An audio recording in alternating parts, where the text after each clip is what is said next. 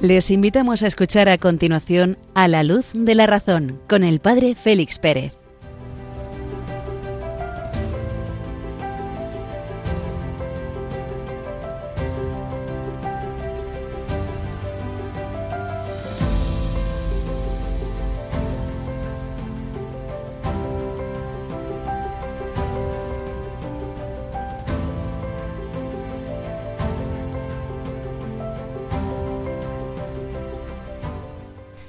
Buenas noches, queridos amigos de Radio María. Cuando acabamos de escuchar las señales horarias de medianoche, iniciamos a la luz de la razón. Encendemos la lámpara de la razón para caminar, para disipar la oscuridad de nuestro mundo y poder caminar sobre las sendas de la humanidad. Nos adentramos en los misterios del hombre, nos adentramos en los misterios de la historia, para comprendernos un poquito mejor, para amarnos un poquito mejor, para conocer nuestra vocación como personas humanas y poder desarrollarlas en nuestro día a día. Les saluda desde Béjar en Salamanca, ya con la nieve, el padre Félix Pérez que os acompaña en esta hora de la madrugada. Y estamos en vísperas de la solemnidad de la Inmaculada Concepción, la patrona de España. Vamos a presentar esta noche en la sección de autores al gran defensor de la Inmaculada, al beato Duns Scoto, gran filósofo a caballo entre el siglo XIII y XIV. Recoge la gran tradición del siglo de oro de la filosofía medieval, el siglo XIII, y abre las puertas a la modernidad. Al llegar a París, Duns Scoto, fraile franciscano, la cuestión sobre la concepción de María estaba definitivamente ventilada y resuelta en sentido negativo. María no fue concebida sin pecado original.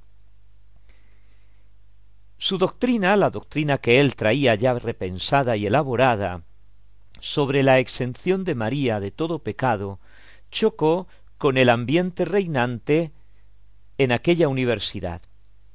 Y según el estilo de la época, tuvo que defender como maestro su opinión en una disputa pública con los doctores de la misma. Era una de las actividades que había habitualmente en la universidad. Los doctores de la universidad disputaban entre ellos en sesiones públicas abiertas a toda la universidad, a todos los estudiantes y a toda la sociedad incluso.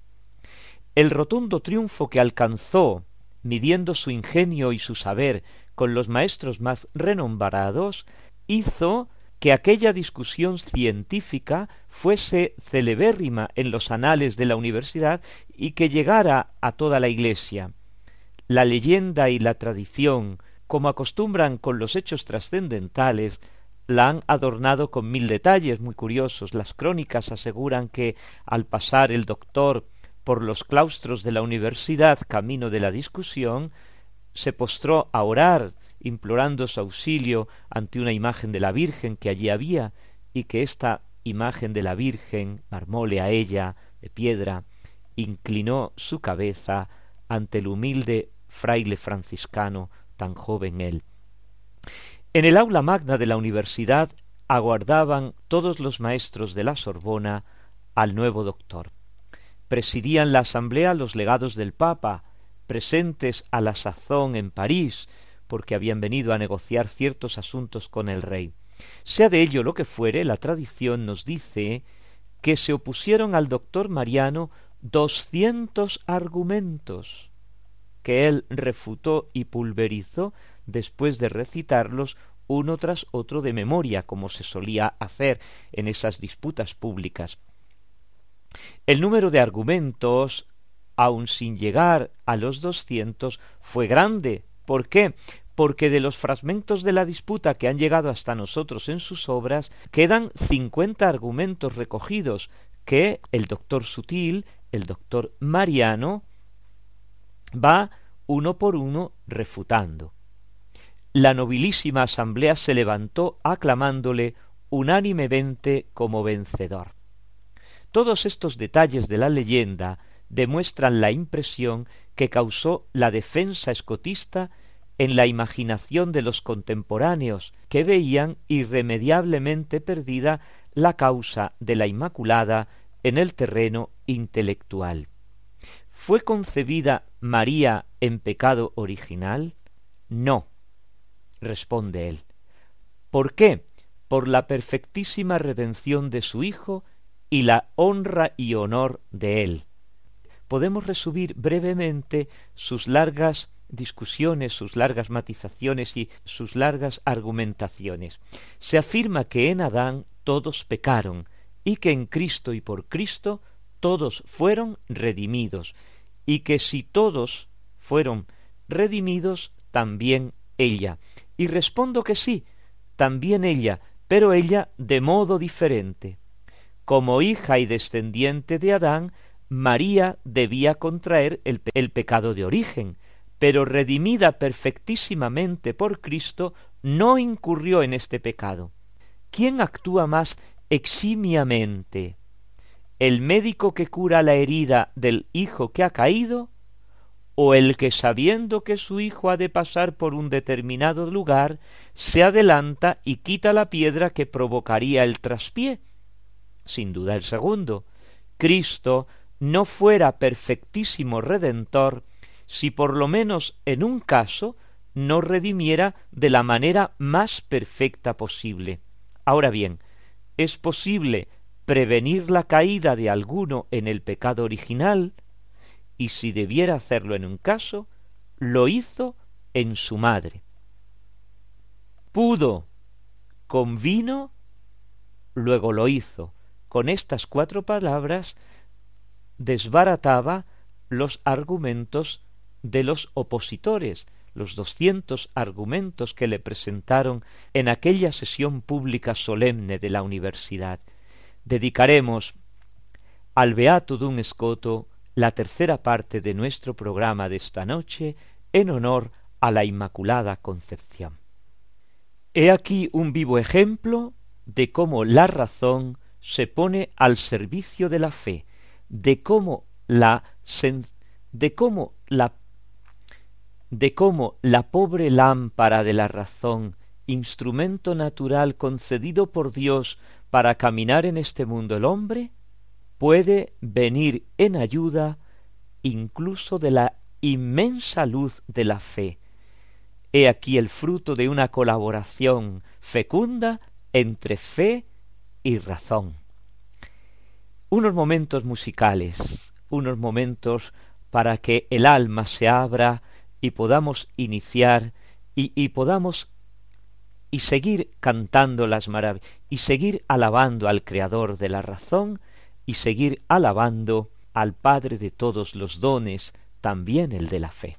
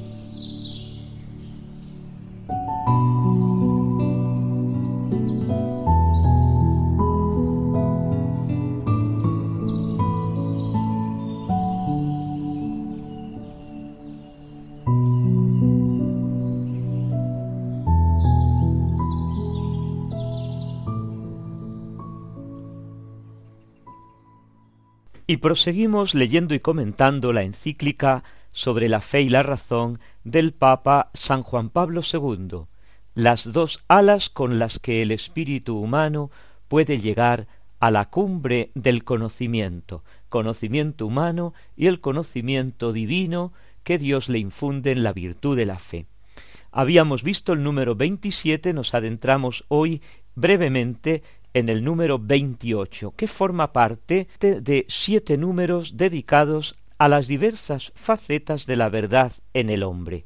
Este número 28 sirve como introducción. Dice el Papa, es necesario reconocer que no siempre la búsqueda de la verdad se presenta con esa transparencia ni de manera consecuente, como ha ido afirmando en los números anteriores el límite originario de la razón, puesto que es de una criatura, de una criatura espiritual, de la última criatura espiritual, la más pequeña. Por encima de nosotros están todos los ángeles, con las distintas clases.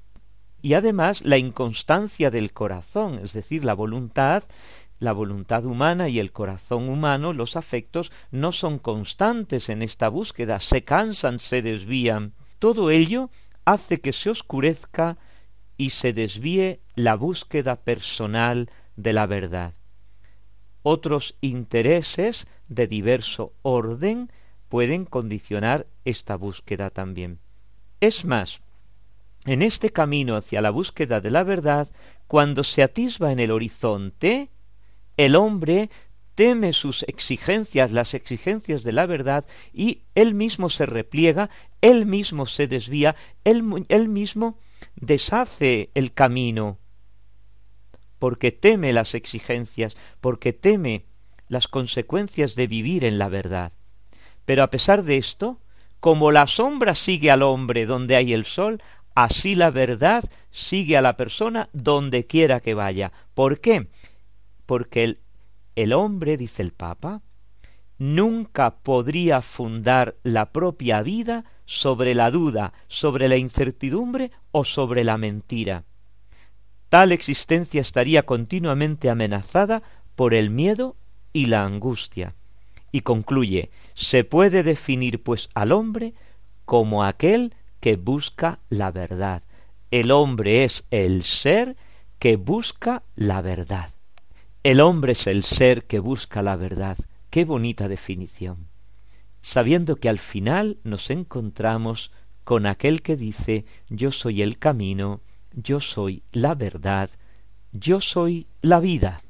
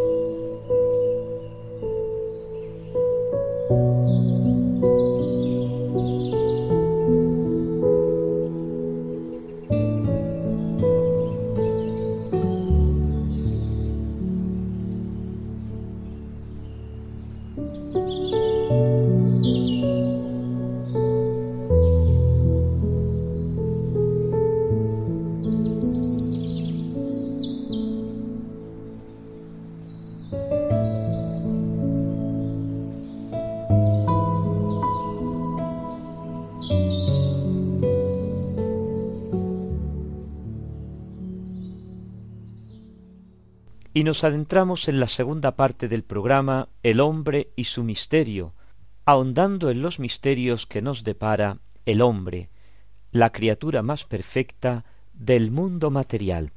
Decíamos en el programa pasado que quedaban por abordar dos interesantes cuestiones. Una es la relación entre mente, inteligencia y cerebro, órgano. Y la otra es la cuestión de la inteligencia artificial. Vamos a adentrarnos esta noche en la relación que existe entre mente y cerebro. En el tratamiento de la cuestión de la inteligencia llegamos a un punto en el que surge una objeción. El hombre piensa con el cerebro. Ahora bien, el cerebro es un órgano biológico, un órgano fisiológico, un órgano material de nuestro cuerpo. Se puede medir, se puede pesar, se analiza, la neurociencia la analiza. Por tanto, el acto de pensar y la facultad que piensa son materiales. Si el cerebro es un órgano material y nosotros pensamos con el cerebro, la inteligencia y el pensamiento es algo material. Además, la prueba de que el hombre piensa con el cerebro está en el hecho de que cuando por la ancianidad, por un accidente o por una enfermedad el cerebro se deteriora, se daña, la capacidad de pensar del hombre está más o menos gravemente comprometida, según el cerebro haya sido más o menos afectado por motivo de los daños. Todos tenemos experiencia de esto a nuestro alrededor, de personas que han disminuido su capacidad cognoscitiva, han han disminuido su capacidad reflexiva, han disminuido su capacidad de hablar, han sufrido un accidente cardiovascular. ¿Qué respondemos a esta objeción de la identificación entre cerebro y mente?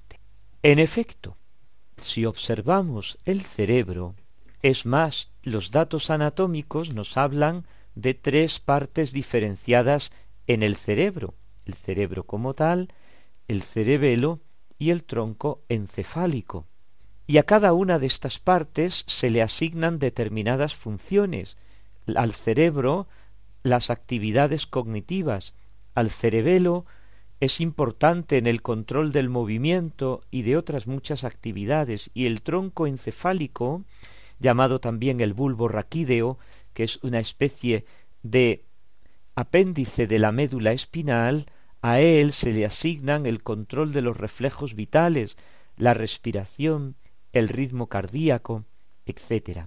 Dentro del cerebro general encontramos también la corteza, esa superficie de dos metros cuadrados, cuya función es conectar los procesos mentales superiores, el pensamiento, las decisiones, el tálamo, que reelabora la información que recibe de los sentidos antes de enviarla a la corteza, y el hipotálamo, que regula la temperatura, las hormonas, la relación con la alimentación, la sexualidad, todo ello nos habla de la probablemente estructura más compleja de la Tierra, cien mil millones de neuronas conectadas perfectamente veinte mil en la corteza, veinte mil millones, mil millones en la médula espinal, etcétera, etcétera. Todo ello nos hace pensar en una maravilla máquina. Maravilla máquina, ¿para qué? Antes de responder a las preguntas que nos hemos hecho al inicio, hemos de distinguir claramente dos tipos de problemas. El problema científico, que es el cerebro, cuya respuesta nos la da la anatomía, la fisiología, la neurología más en profundidad, la psicología más en el ejercicio, y luego están los problemas de corte filosófico, cuya respuesta nos la va a dar la antropología filosófica, la persona humana, que es esa unidad que se experimenta entre el cuerpo y algo más que sobrepasa el cuerpo, la relación entre la muerte real y la muerte aparente, los estados de conciencia, de inconsciencia, etc. Son numerosas cuestiones antropológicas que tienen su conexión también con la fisiología y las demás ramas del mundo y del saber científico. Por tanto, hemos de tener presentes estos dos tipos de problemas. Y a este tipo de problemas se viene respondiendo, se dan dos respuestas eh, más bien opuestas. El monismo, todo es una unidad, el fin último de la biología moderna es aclarar todo en términos físico-químicos, expresa Kirk o Erich Geinder, será la biología la que va a explicar la mente en términos biológicos. Pero también tenemos que tener en cuenta las soluciones dualistas que nos han aportado determinados filósofos, por ejemplo, Descartes, por ejemplo, en la antigüedad griega, Platón son dos sustancias heterogéneas cuya relación es meramente accidental, ocasional, sin contacto. ¿Cómo responder a toda esta problemática que acabamos de plantear? A estas objeciones se debe responder diciendo que el hombre no piensa con el cerebro, sino con la inteligencia, y que el cerebro no es el órgano de la inteligencia. ¿Cómo? ¿Que el cerebro no es el órgano de la inteligencia? No. Vamos a ver. Para comprender exactamente el sentido de lo que acabamos de decir, basta observar lo que sucede en el caso del ojo, en relación con la sensación visual, o en el caso del oído, con la sensación auditiva. El hombre ve con el ojo, escucha con el oído, esto significa que el ojo y el oído son los órganos de los sentidos de la vista y del oído. Son órganos, es decir, producen la sensación visual, producen la sensación auditiva. Por eso, un hombre sin ojos no ve, un hombre sin oídos no oye, un hombre con una enfermedad grave en el oído no oye absolutamente nada o oye muy poco. No sucede lo mismo en el caso del conocimiento intelectual. No es el cerebro el que produce el pensamiento, como el ojo produce la sensación visual. Ni siquiera el cerebro es el órgano de la inteligencia, como el ojo es el órgano del sentido de la vista. De hecho, el conocimiento intelectual, como hemos visto en los programas pasados, es de naturaleza espiritual, es decir, es algo que va más allá del organismo, mientras que el cerebro es un órgano material analizado por las distintas disciplinas del mundo científico. Ahora bien, si empleamos el principio de causalidad, lo que es material no puede causar lo que es espiritual. La causa tiene que ser proporcional al efecto. Una causa material no puede proporcionar un efecto superior a la causa, de un orden incluso superior, no sólo cuantitativa, sino cualitativamente, de un orden distinto. Por eso, la causa del conocimiento intelectual no puede ser otra que una facultad espiritual, algo que supere a la materia, algo que esté por encima de un organismo, y eso es la inteligencia. Por eso decimos que el cerebro no puede ser el órgano que produce la inteligencia, como el ojo es el órgano que produce la vista. ¿Cuál es, por tanto, la relación que hay entre la inteligencia y el cerebro? Si no es una relación de causa-efecto, ¿cuál es? es una relación de instrumento. ¿Cómo? Sí, yo para cortar este árbol empleo una sierra. Quien corta el árbol soy yo. La acción de cortar la realizo yo. Pero sin la sierra me es, o si en el hacha, me es imposible cortar el árbol. El árbol lo corto yo, la acción de cortar es mía, pero necesito como instrumento la sierra o el hacha. Pues igual en la relación de la inteligencia y del cerebro. La inteligencia se sirve del cerebro para pensar, pero no piensa con el cerebro. De hecho, para poder pensar, la inteligencia necesita de los sentidos y del cerebro, los cuales le proporcionan el material para pensar. Recibiendo los impulsos transmitidos por los sentidos, el cerebro los elabora en sensaciones y en imágenes. Y de este material, la inteligencia, con una capacidad propia que tiene, llamémosla abstracción, iluminación, se sirve para formar los conceptos. Evidentemente, si no existe este material proporcionado al cerebro, la inteligencia no puede operar. Por esto, la inteligencia, al pensar, al conocer, se sirve del cerebro, pero el cerebro no es su órgano, no es el órgano de la inteligencia. También tendría que serlo la vista, el oído, el tacto, etcétera, los demás sentidos externos. Esto explica dos cosas. Primero, el hecho de que la inteligencia pueda continuar existiendo cuando el cerebro ha sido destruido. Y segundo, el hecho de que en la condición actual del hombre, en esa unión íntima que hay entre materia y algo más que materia que nos atrevemos a llamar espíritu o alma y que veremos en sucesivos programas, la inteligencia no puede operar sin el cerebro. Por tanto, cuando éste no está en grado de proporcionar sensaciones e imágenes, la inteligencia no puede pensar. Cuando está deteriorado por enfermedad o por lesión, la inteligencia no puede pensar. La inteligencia, en su acto de pensar, resiente este estado patológico. En conclusión, la inteligencia no piensa con el cerebro, como si éste fuera su órgano. Pero la existencia, la mayor perfección, la complejidad, la funcionalidad del cerebro, en cuanto éste es instrumento de la inteligencia, condicionan el trabajo y por tanto el resultado de tal trabajo, que es precisamente el pensamiento.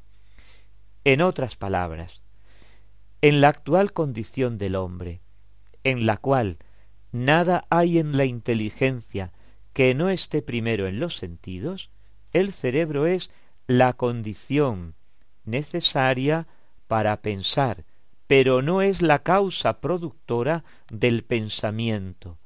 Este no es un producto del cerebro, sino que es un acto de la inteligencia espiritual. Por lo demás, que el cerebro no sea el órgano de la inteligencia está probado por el hecho de que la inteligencia piensa el propio cerebro. ¿Cómo? Sí, la inteligencia, mi inteligencia, está pensando mi propio cerebro. Lo analiza, lo dirige, le impone que proporcione ciertas imágenes y no otras. Voy a pensar esto. Y entonces exijo a mi cerebro que se ponga a trabajar. No podría, de hecho, por el mismo acto, pensar el cerebro y pensar con el cerebro.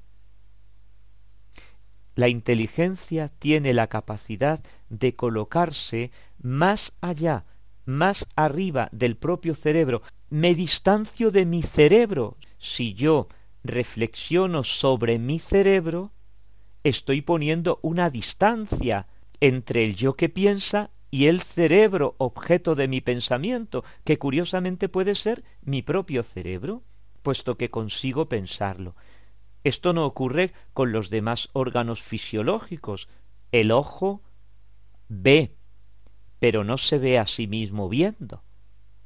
El oído oye, pero no se oye a sí mismo oyendo. Hay, por tanto, en el hombre un acto espiritual que tiene que provenir de una facultad, de un órgano espiritual, órgano entre comillas, que es la inteligencia, la cual se sirve de un instrumento que es el cerebro. En conclusión, tenemos en el hombre un acto espiritual, que es el conocer, el pensar, una facultad espiritual que produce este acto, que es la inteligencia, y un instrumento material con el que esa facultad espiritual realiza actos espirituales, el conocer. Después vendrá la capacidad decisional, que analizaremos en sucesivos programas cuando veamos la voluntad. Dos indicativos de la existencia de este interesante mundo son, por un lado, la complejidad del instrumento del cerebro y por otro, la distinción entre el instinto animal y la inteligencia humana. Los datos que nos aporta la fisiología de la estructura y del funcionamiento del cerebro son impresionantes, son infinitamente superiores, ponemos entre comillas la palabra infinito, a lo necesario para regir la vida biológica del hombre. Un cerebro un poco superior al del orangután bastaría para la vida biológica del ser humano considerado materialmente. Sin embargo, sus potencialidades son requeridas para el ejercicio de cierta actividad ultrabiológica. ¿A qué se debe esta complejidad tan impresionante en el cerebro? Esta pregunta la hemos respondido ya a lo largo del programa. Y segundo, un análisis pormenorizado de la relación entre el instinto animal y la inteligencia humana daría para otra serie de programas, pero nos detenemos aquí. Basta con este simple apunte. Unos momentos musicales y nos adentramos en la tercera parte del programa.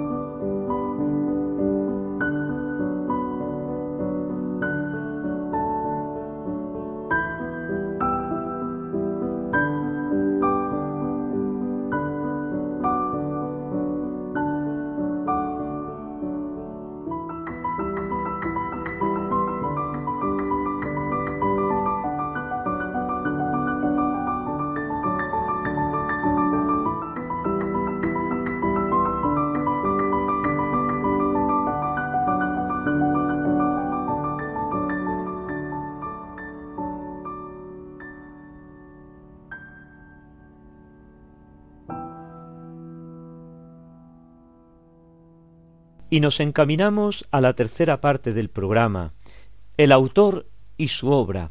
Esta noche nos vamos a detener en una interesante figura que ya presentábamos en la introducción, como el doctor Mariano por excelencia, el doctor de la Inmaculada, el doctor sutil, Juan Duns Escoto.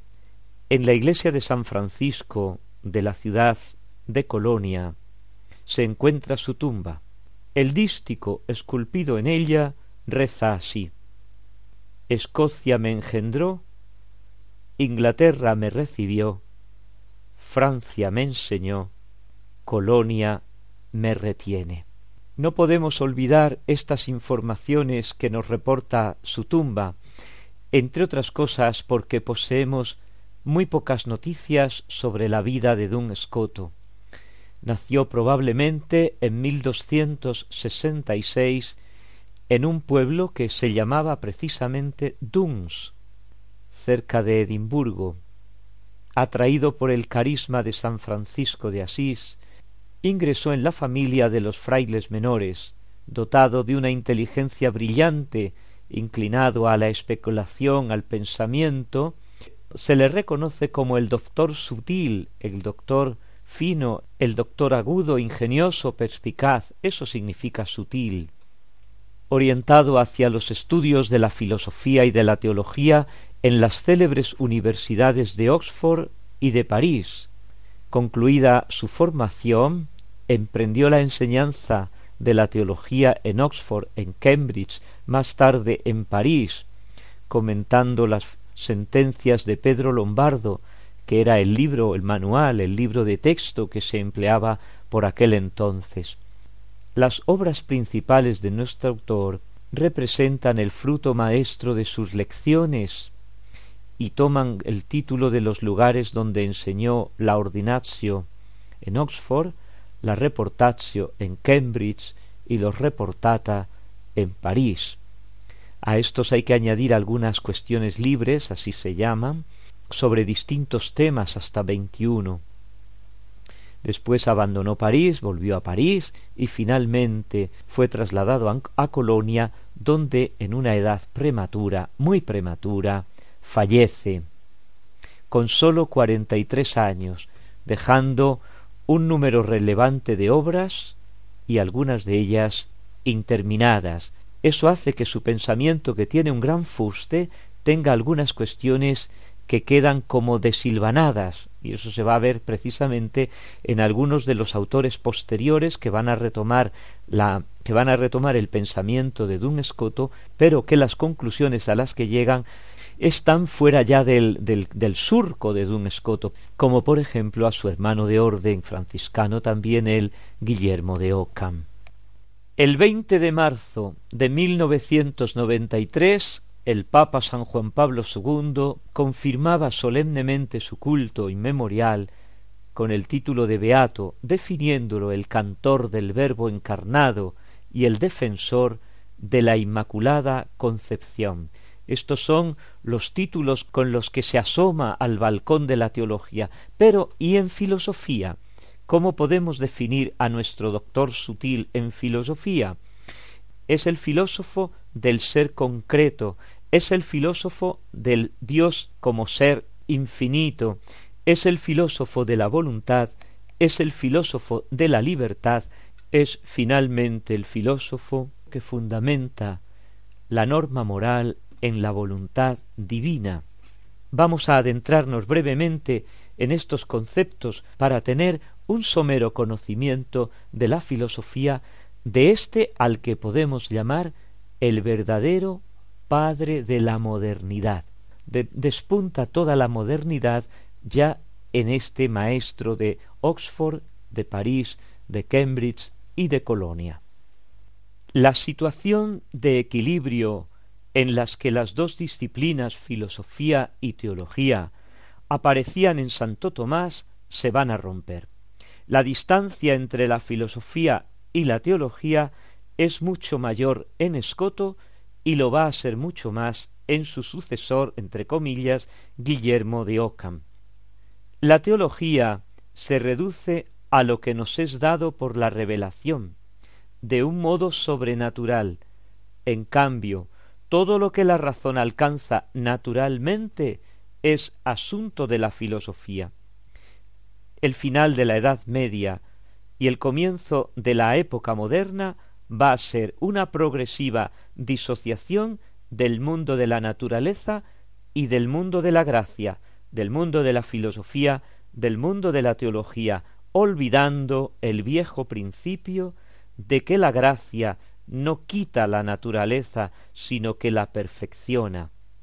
No destruye la naturaleza, sino que la perfecciona.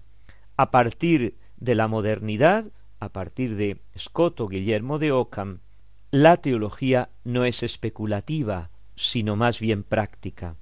Es más bien una teología de la fe. La ratio, el logos, se va apartando del ceos, de Dios, de la fe. Esta actitud, sin embargo, comienza a despuntar en Escoto, pero aún no se ha disociado totalmente. Veamos algunos de estos elementos precisamente. El objeto de la metafísica, aquello sobre lo que la filosofía más genuina eh, piensa, reflexiona, es el ser. ¿Qué ser? El que yo tengo delante. Cualquiera de los objetos que tengo a mi alcance tienen algo en común. El libro, el bolígrafo, la ventana, el pájaro que canta, el árbol que mece sus ramas, todos estos seres que están al alcance de mi vista en este momento tienen algo en común, que son seres que existen, que están ahí. Y ese va a ser el objeto inmediato del conocimiento para Dun Escoto, el ser común. Y establece una primera distinción, una primera división entre el ser finito, el limitado, este concreto que yo tengo aquí, y el ser infinito, que no tiene límites, que es inmenso, que va a ser Dios. Así concebido, el ser es unívoco, es este concreto, este concreto, la concreción, la individualidad. Ojo a esto que va a ser uno de los elementos de la modernidad. Segundo, ¿qué hace que este ser que yo considero delante de mí sea concreto, siendo así que todos son seres, que todos participan del ser, ¿qué hace que cada ser sea este concreto y no el otro? Lo que él llama la exceitas, esteicidad, podríamos decir, este, el, el, el este concreto, la concreción. ¿Y eso qué es? Pues que cada ser tiene una forma particular, un modo de ser concreto, una concreción. ¿De dónde le viene? De la creación de Dios, de que Dios le ha dotado a este ser concreto de esta concreción. ¿Y por qué? Porque Dios también es uno. Y esa como unicidad de Dios se va a repetir, se va a, va se va haciendo como un eco en la unicidad en la singularidad, en la irrepetibilidad de cada uno de los seres. Esto se verá con mayor eh, claridad, con mayor grandeza, cuando se considera al ser humano. El hombre es compuesto de alma y de cuerpo. Y en el alma, que es espiritual, encontramos dos facultades o dos potencias, el intelecto y la voluntad. La inteligencia y la voluntad. Y en la voluntad ubicar el apetito racional y en la voluntad colocar la libertad, esa capacidad intrínseca que tiene la voluntad de ser causa del acto voluntario. Todo acto o procede de una naturaleza y por tanto es obligatorio, es obligado, porque procede de la naturaleza, como pueden ser todos los actos instintivos de los animales que proceden de su naturaleza, el lobo que ve en el cordero, en la oveja, su alimento. Son actos naturales que proceden del instinto, que proceden de la naturaleza, o proceden de una voluntad, y por tanto son libres. Naturaleza y voluntad son las dos grandes fuerzas en las que se divide el dominio del ser. Sólo en Dios coinciden, en el resto no. Y aquí tenemos la gran división que establece Escoto de los seres. Los seres naturales, instintivos, cuyo acto procede de la naturaleza, y los seres racionales, los seres libres, cuyo acto procede de la libertad, de la voluntad. Tres son los motivos principales que hacen sostener a Escoto el primado de la voluntad sobre el intelecto. El primero, que la revelación cristiana afirma, San Pablo, que entre todas las virtudes la más excelente es la caridad. Es más, la fe cesará, la esperanza cesará, sólo la caridad continuará. Segunda razón, el concepto del libre albedrío siempre presente en la antropología cristiana, fuente del mérito o del demérito. Y tercero, la experiencia del querer humano. Puesta en una situación concreta, la voluntad siempre elige, siempre elige esto, aquello, pero siempre en concreto. ¿Cuál es el fundamento de la moralidad? ¿Qué debe elegir el hombre? ¿Qué debe elegir la voluntad humana? Sobre el plano moral, de la ley, del acto humano, la idea del bien como guía operativa no es deducible del ser, porque el ser es muy concreto, cada ser es concreto, sino que tiene que proceder de Dios, de Dios infinito, que es Él mismo el bien, y Él dice lo que es bueno e impone lo que es bueno. Y tenemos aquí un concepto completamente nuevo de, moral, de moralidad, que es que es bueno aquello que Dios ha dicho que es bueno por el hecho de que Dios lo dice. ¿Y esto cómo es posible? Leemos en la ordinatio. Muchas cosas que están prohibidas como ilícitas podrían convertirse en lícitas si el legislador lo mandase o al menos lo permitiese, por ejemplo, el robo, el asesinato, el adulterio y otras cosas similares que no implican una malicia incompatible con el fin último, del mismo modo que sus opuestos no incluyen una bondad que conduzca por necesidad a este último fin. Nos encontramos aquí con un nuevo concepto, como digo, de ley. Es ley lo que dispone el legislador independientemente de la razón, independientemente de la inteligencia. Es ley como expresión de la voluntad del legislador. Y en el caso de la ley moral, es bueno lo que Dios ha dispuesto sencillamente porque Dios lo ha dispuesto así. Estas cuestiones que hemos tan solo apuntado habrán de adquirir su máxima agudeza en los siglos siguientes y van a determinar el paso de la Edad Media al Renacimiento. Vamos a irnos encontrando las consecuencias de estos puntos apenas esbozados en los autores siguientes, en los siglos siguientes y en los grandes sistemas filosóficos que van a desarrollarse en los siglos posteriores. Unos momentos musicales y concluimos el programa de esta noche.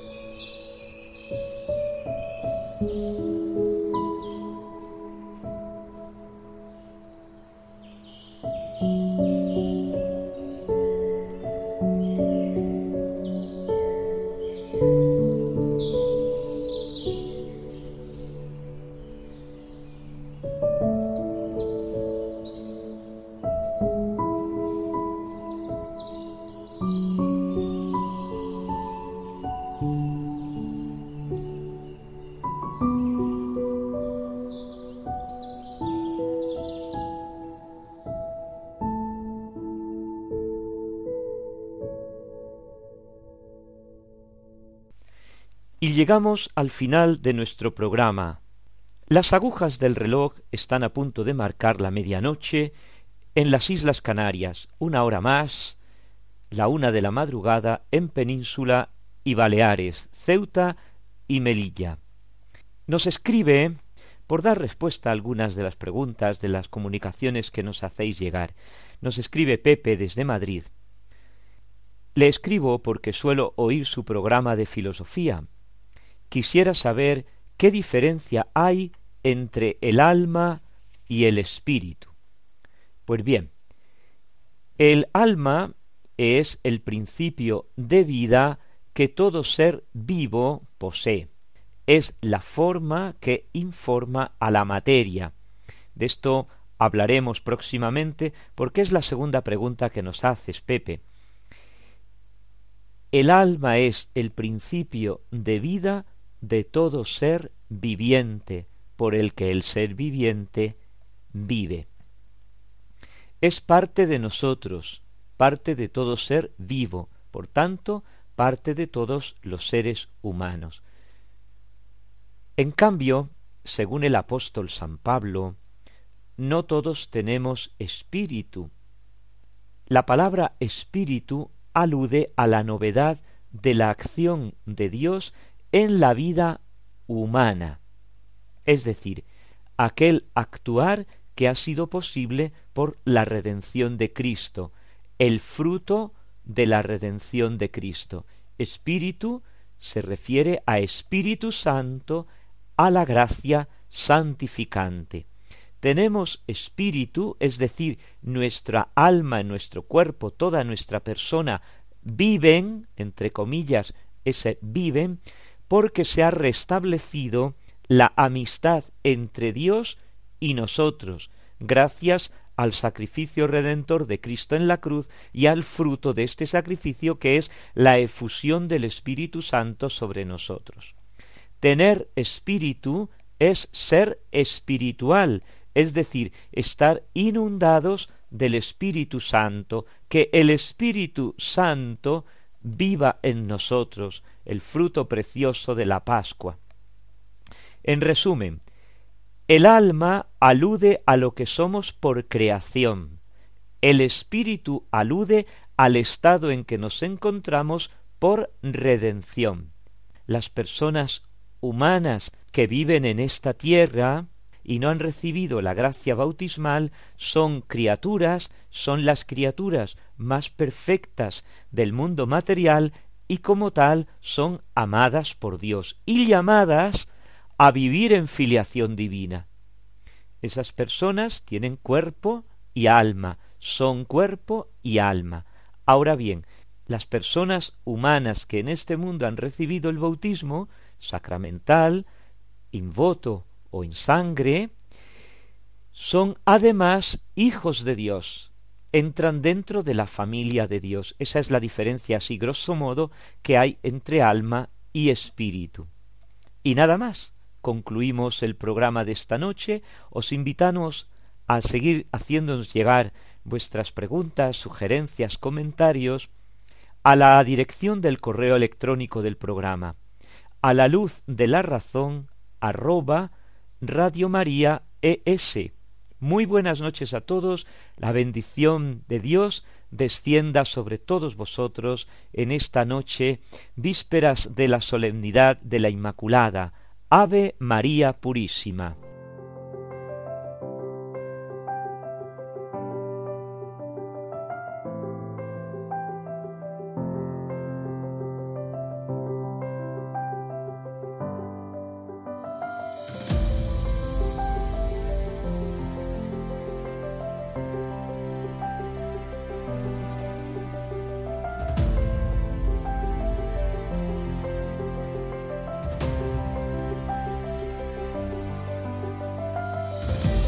Han escuchado en Radio María A la Luz de la Razón con el Padre Félix Pérez.